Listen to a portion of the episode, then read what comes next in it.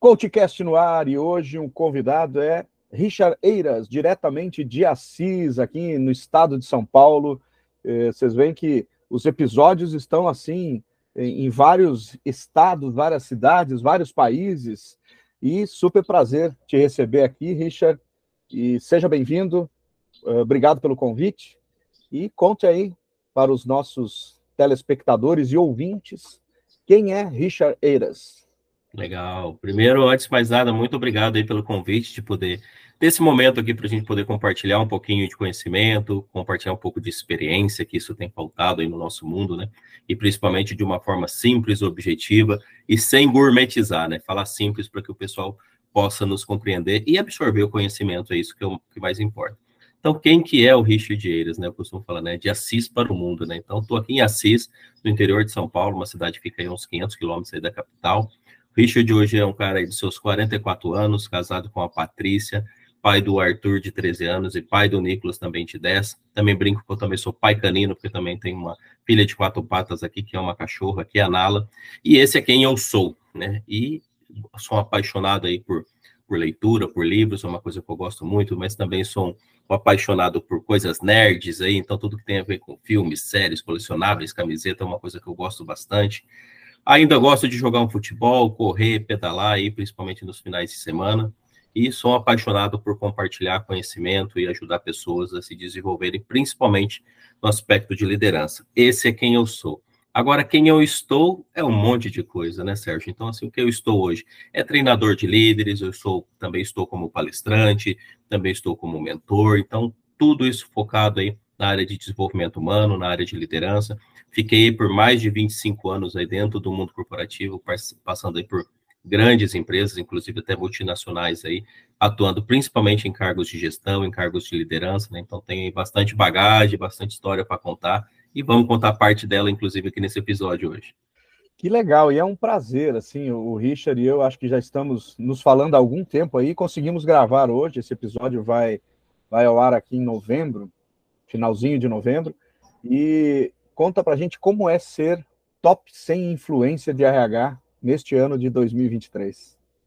Legal, bacana, mas antes de contar como é isso, né, eu quero começar é, trazendo um pouquinho da história de quem, da onde o Richard veio, né? Muita gente fala, gosta de olhar e falar assim, pô, o cara lá agora tá top influencer, foi selecionado pelo IPEST, tá lá na lista do RH Submit como um dos 100 influenciadores de RH, mas eu, eu, sempre falo assim, o pessoal só vê o palco, mas não vê os bastidores, né? muito né? Então bom. isso é muito importante. E aonde que eu comecei? Eu sempre falo, né? A única coisa que a gente começa na vida da gente de cima é cavar buraco. Né? Então, assim, a gente começa lá de baixo, lá no início. Então, lá no passado, bem lá atrás ainda, né? Com meus 13 anos, onde eu comecei foi sendo servente de pedreiro, né? Então, não comecei na área de tecnologia, nem comecei na área de liderança, nem desenvolvimento humano. Eu comecei atuando bem no serviço pesado, como a gente pode traduzir aí, e fiquei boa parte aí ajudando, é, principalmente meu pai que trabalhava nessa área também, atuando como servente. Saí dessa área porque é uma área que exige bastante esforço, não é algo que eu esperava para minha vida toda, e fui procurar estudar sobre tecnologia. E dentro da área de tecnologia, acabei fazendo de tudo que você pode pensar. Eu desenvolvi websites, é, fui programador, trabalhei com toda a parte de infraestrutura de rede, segurança, banco de dados, né? Então, acabei, durante toda essa jornada, indo para uma área de liderança dentro da área de tecnologia. Se você olhar é, meu minha jornada corporativa, vamos falar assim, grande parte dela foi atuando dentro da área de tecnologia, né, inclusive em multinacionais e do segmento de software como líder de desenvolvimento e inovação. Então, eu gosto sempre de trazer essa jornada, porque o pessoal sempre olha o final, né? Olha o palco, olha lá na frente, fala, pô, cara, tá legal, tá bacana, mas ninguém olha lá para trás. E por que, que eu gosto de compartilhar isso? Porque talvez quem está ouvindo a gente, ou quem vai ouvir a gente depois, inclusive, eu quero sempre falar assim, um cara daqui do interior, de uma cidade aqui de 110 mil habitantes, tá? Que começou lá de baixo, lá como servente de pedreiro, né? Criou uma jornada aí, mas eu sempre falo, vamos buscar sempre estudar, ser ético, ser correto, manter a sua identidade, não mudar quem você é, né? Não mude o seu coração, não mude sua, mude sua mentalidade, mas não mude seu coração. Eu sempre falo para as pessoas, né? Porque são coisas totalmente distintas. A gente precisa desenvolver a nossa mente, mas manter o nosso coração bom, né? E leal a quem, aos nossos valores e princípios. Então, continuo sendo aquele cara do interior, mas aquele cara que tem é, ambição, que é bem diferente de ganância, né? Uma ambição de crescer na vida, de conquistar coisas maiores. E eu sempre falo, não é porque você tá talvez ouvindo a gente aí, tá no interior de São Paulo, tá no interior de qualquer cidade do Brasil, que você não tem a capacidade de obter as coisas, de conquistar as coisas. Basta você criar uma boa estratégia, aprender diariamente, e aí quando eu falo aprender diariamente, é muito importante a gente entender que aprender diariamente significa aprender com qualquer pessoa, em qualquer lugar e a qualquer momento. Então, tira também esse viés que você só pode aprender com o mentor, né? você só pode aprender com quem está acima de você na hierarquia, você pode aprender com caixa de supermercado, você pode aprender com o porteiro do seu prédio, basta que você permita-se, essa é a sacada.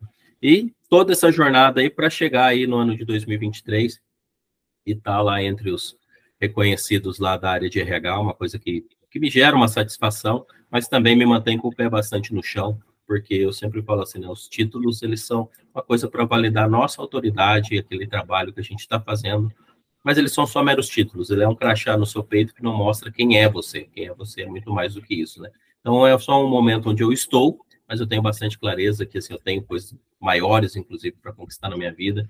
É bastante legal porque você consegue fazer com que sua mensagem chegue a mais pessoas através dessas certificações, através dessas autoridades que acabam, acabamos recebendo, né?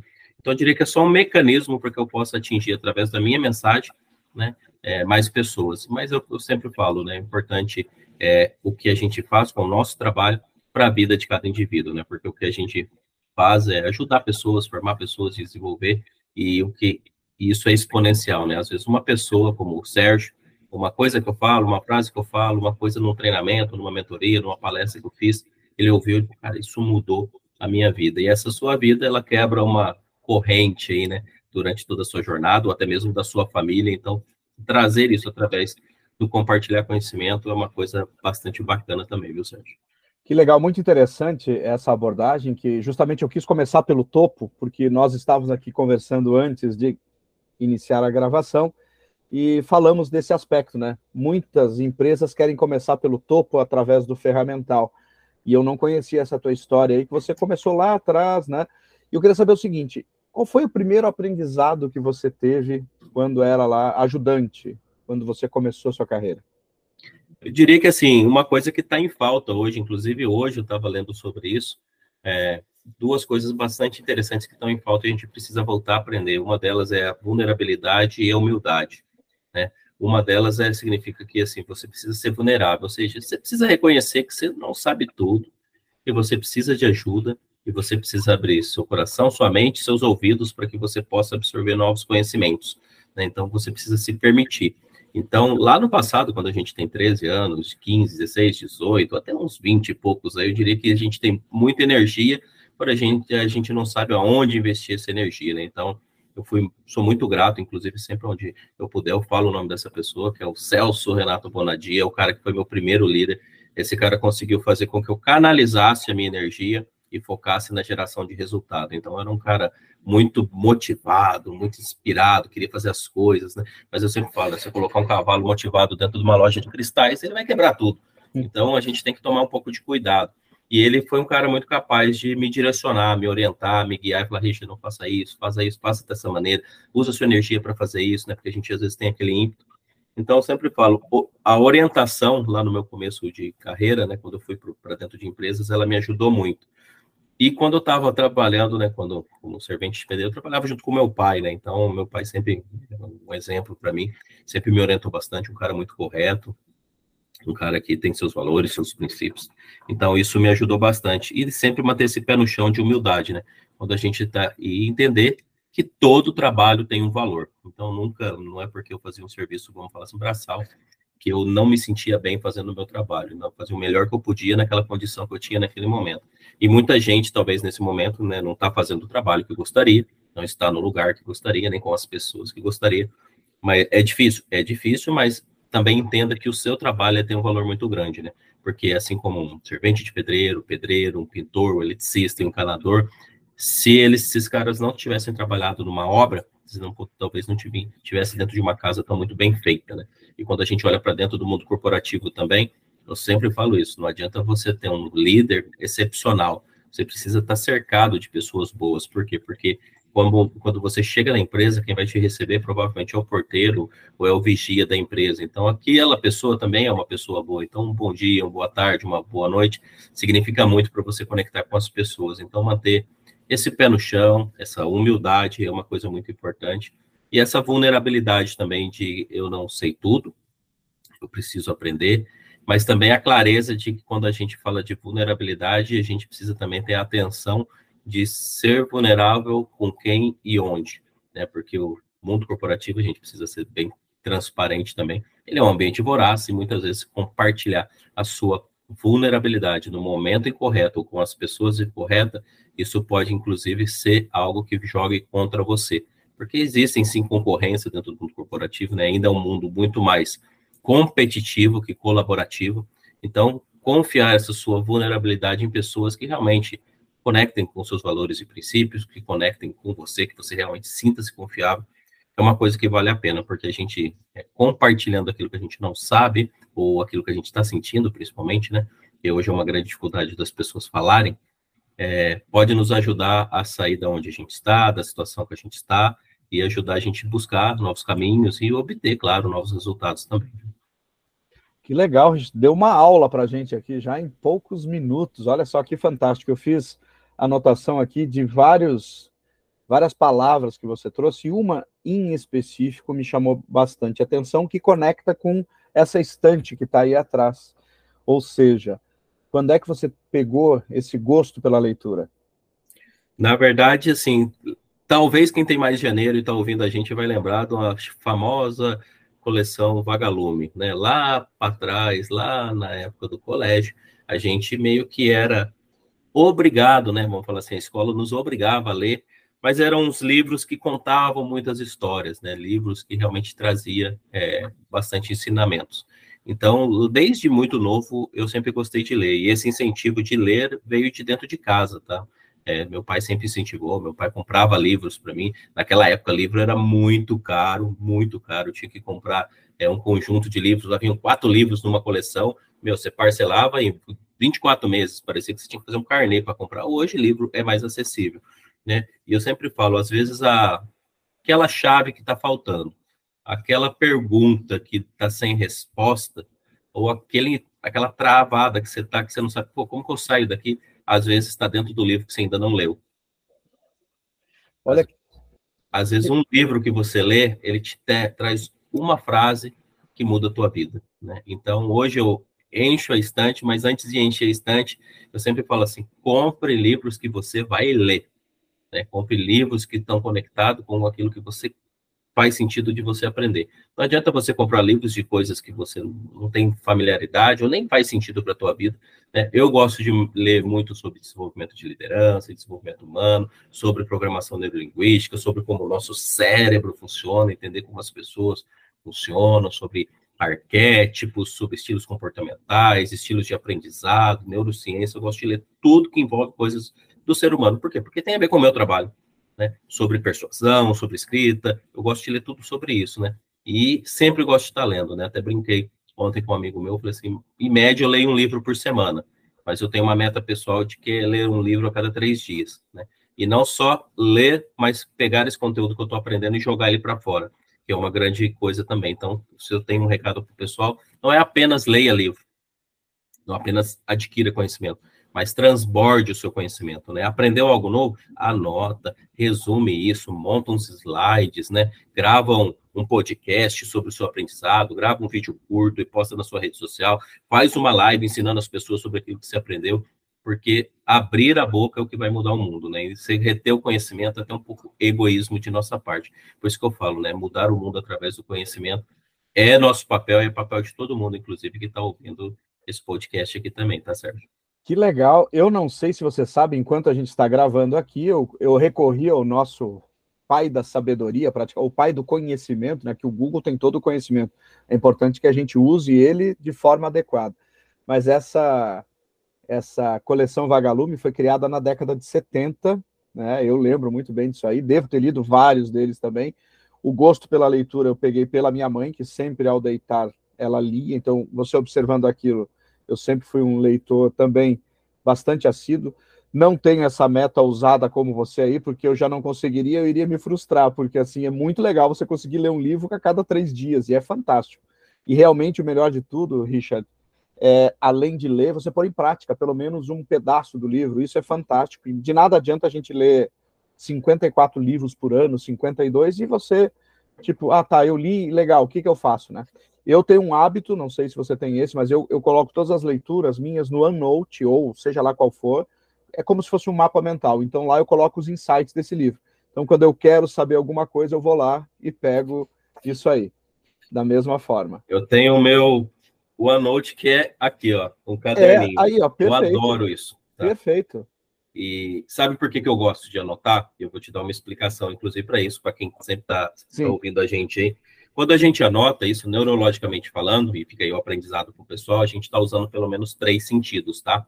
Então a gente está usando o tato, porque você está segurando a caneta e você está sentindo ela. Você está ouvindo você escrever também, você está vendo você escrever. Então o fato de você escrever e não digitar, o fato de você escrever neurologicamente falando, você vai reter essa informação em mais camadas, em mais sinapses neurais, aí vamos chamar assim, no seu cérebro. Muito então, bom. automaticamente você vai aprender mais e depois, mesmo que depois você transforme isso é, numa apresentação ou, ou escreva isso no Notion, enfim, né, numa ferramenta, o uhum. aprendizado já ficou mais retido. Então, por isso que eu gosto Legal. muito de anotar. Tanto quando eu dou um treinamento, falo, pessoal, pega papel e caneta, ou papel e lápis aí e anota.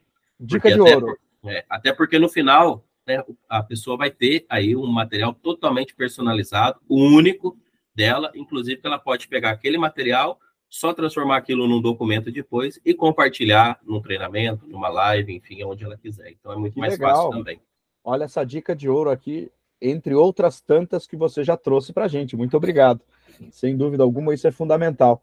E só é, falando um pouquinho mais da Vagalume, que me interessou muito isso aí, até porque você trouxe uma memória afetiva né, dos livros. Nostálgico isso. É, foi nostálgico, Richard.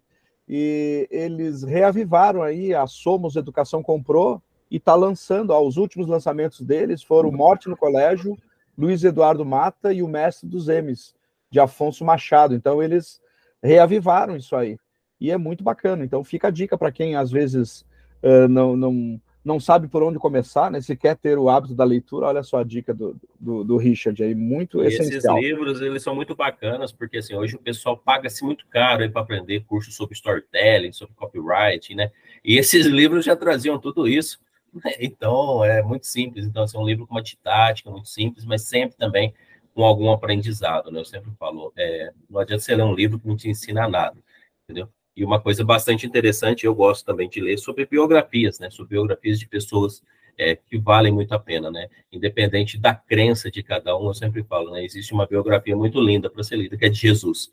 Então, se é um exemplo de liderança, né? Que você quer aprender alguma coisa na vida, cara, lê a biografia desse cara, entendeu? Conhece um pouco mais sobre esse cara, porque tudo que a gente quer aprender sobre liderança, tudo que a gente quer aprender sobre gestão, está aqui do meu lado esse livro, inclusive. É, olha aí que legal. Entendeu? Então, inclusive, tem um livro maravilhoso. Vou até pegar ele aqui, ó. Ah, por favor, ó, indique, ah, que isso é fantástico, ah, Richard.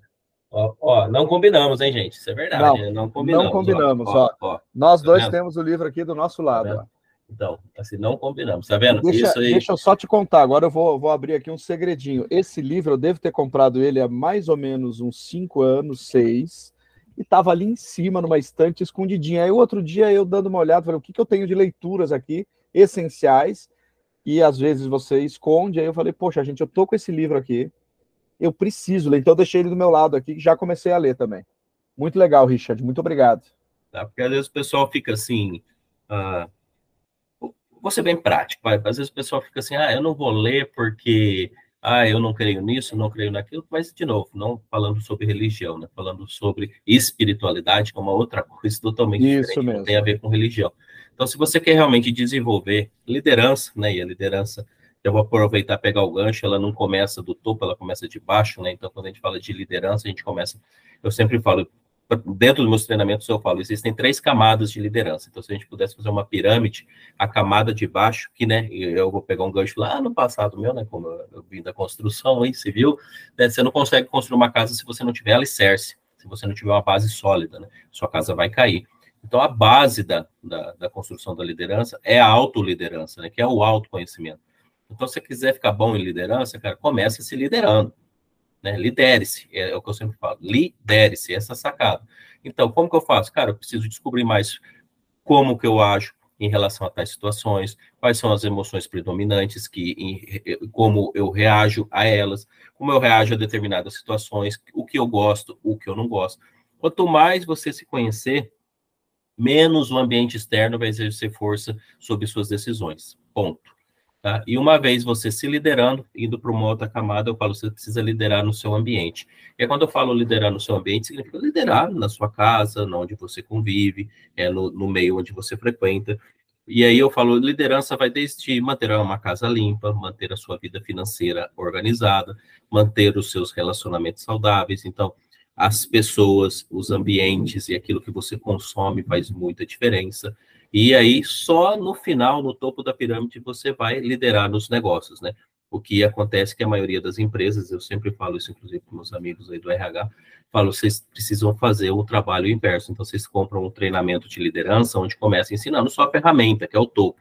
É a mesma coisa tentar se construir uma casa começando pelo telhado, não funciona. Então, não adianta nada pegar um profissional, né, um líder, que tem um time lá, várias pessoas que dependem muitas vezes dele, coloca ele numa sala, numa imersão lá, enche a pessoa de ferramenta e fala assim: Ó, oh, Sérgio, agora acabou aqui o treinamento, segunda-feira você vai lá e salva a empresa com tudo que você aprendeu. Não vai uhum. funcionar. Por quê? Porque se o Sérgio não souber lidar com as emoções dele, não souber lidar com as frustrações dele, com várias outras coisas que têm a ver com autoconhecimento, não dá para curar se você não tiver curado entendeu? As pessoas precisam aprender, precisam dar um passinho para trás. Então, você que está ouvindo a gente, inclusive, aí, profissional de RH, ou tomador de decisão aí, ou líder, né, que está ouvindo, comece a aprender sobre liderança lá para trás, lá no autoconhecimento, desenvolva-se dentro do seu ambiente e posteriormente dentro dos negócios. Seguindo essa jornada, né? Eu sempre falo, é uma jornada muito mais é, provável de ser frutífera. Começando pelo contrário, você vai ter muita dificuldade, que você vai tentar empurrar ferramentas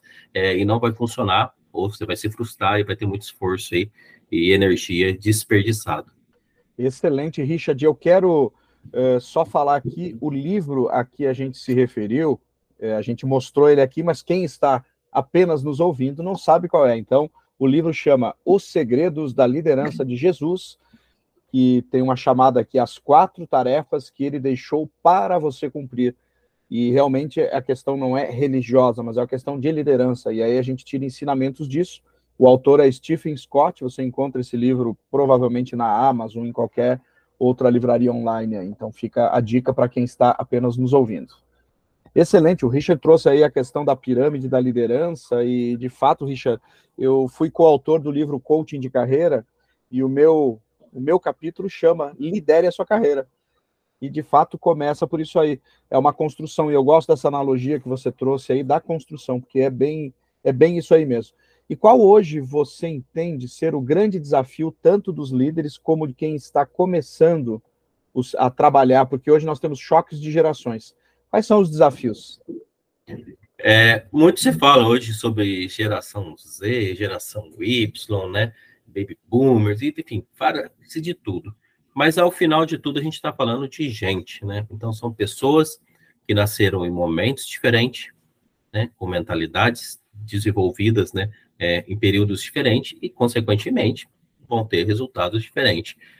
O que está faltando hoje é, eu gosto sempre de usar analogias para ficar muito fácil para o pessoal entender. Todo mundo tem um celular, eu tenho, você tem. Se eu quiser conectar o meu celular com o seu celular através do Bluetooth, o que, que a gente precisa fazer? A gente precisa parear. Esse é o nome, né? Como a gente você tem que fazer um pareamento. O que, que as pessoas não fazem mais? Elas não têm mais esse pareamento. As pessoas elas querem conectar, por exemplo, com o Sérgio, advogado. Elas não querem conectar com o Sérgio.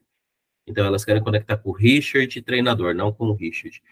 A grande dificuldade hoje no mundo corporativo, é, e eu sempre falo, se você quiser ser líder dentro das empresas, ou você quiser se desenvolver dentro de uma empresa para atuar dentro da liderança, o primeiro passo é você conhecer as pessoas.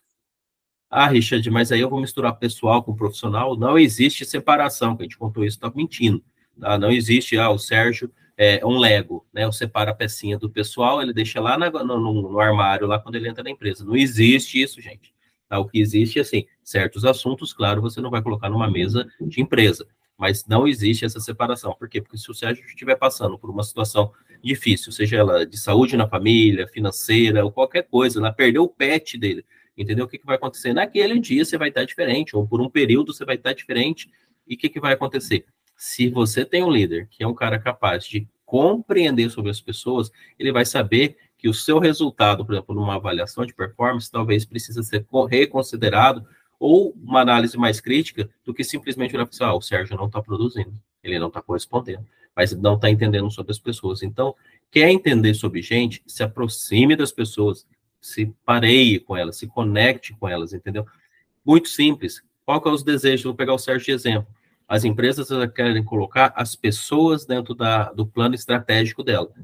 Mas qual é o plano estratégico das pessoas que trabalham com você?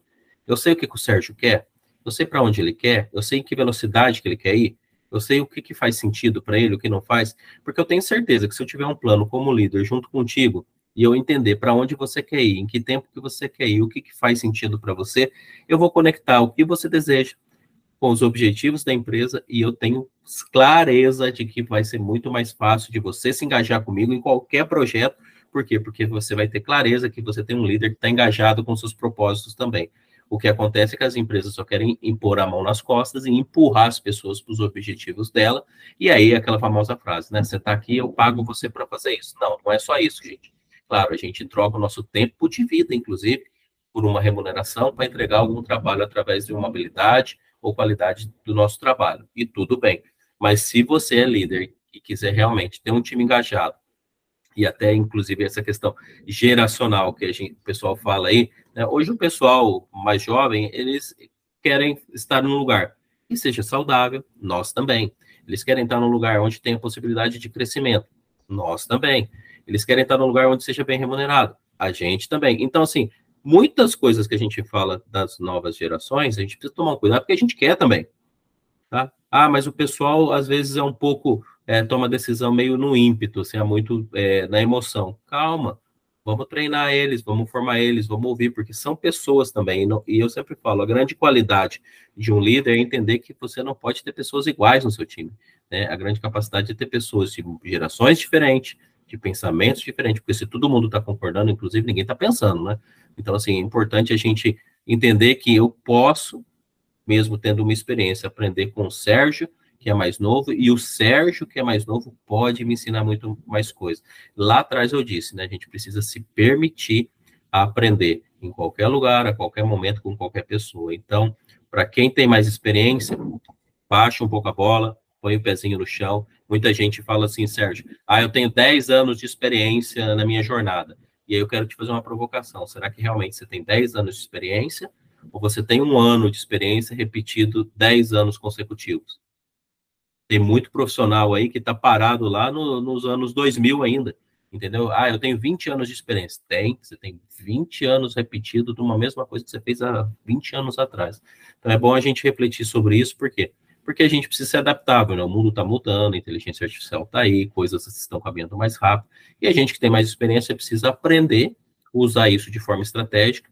Não precisa aprender tudo, é muito importante entender isso, precisa aprender aquilo que faz sentido para o seu negócio e para o seu perfil, e, de novo, permitir-se aprender com várias pessoas, independente da geração, é muito importante também.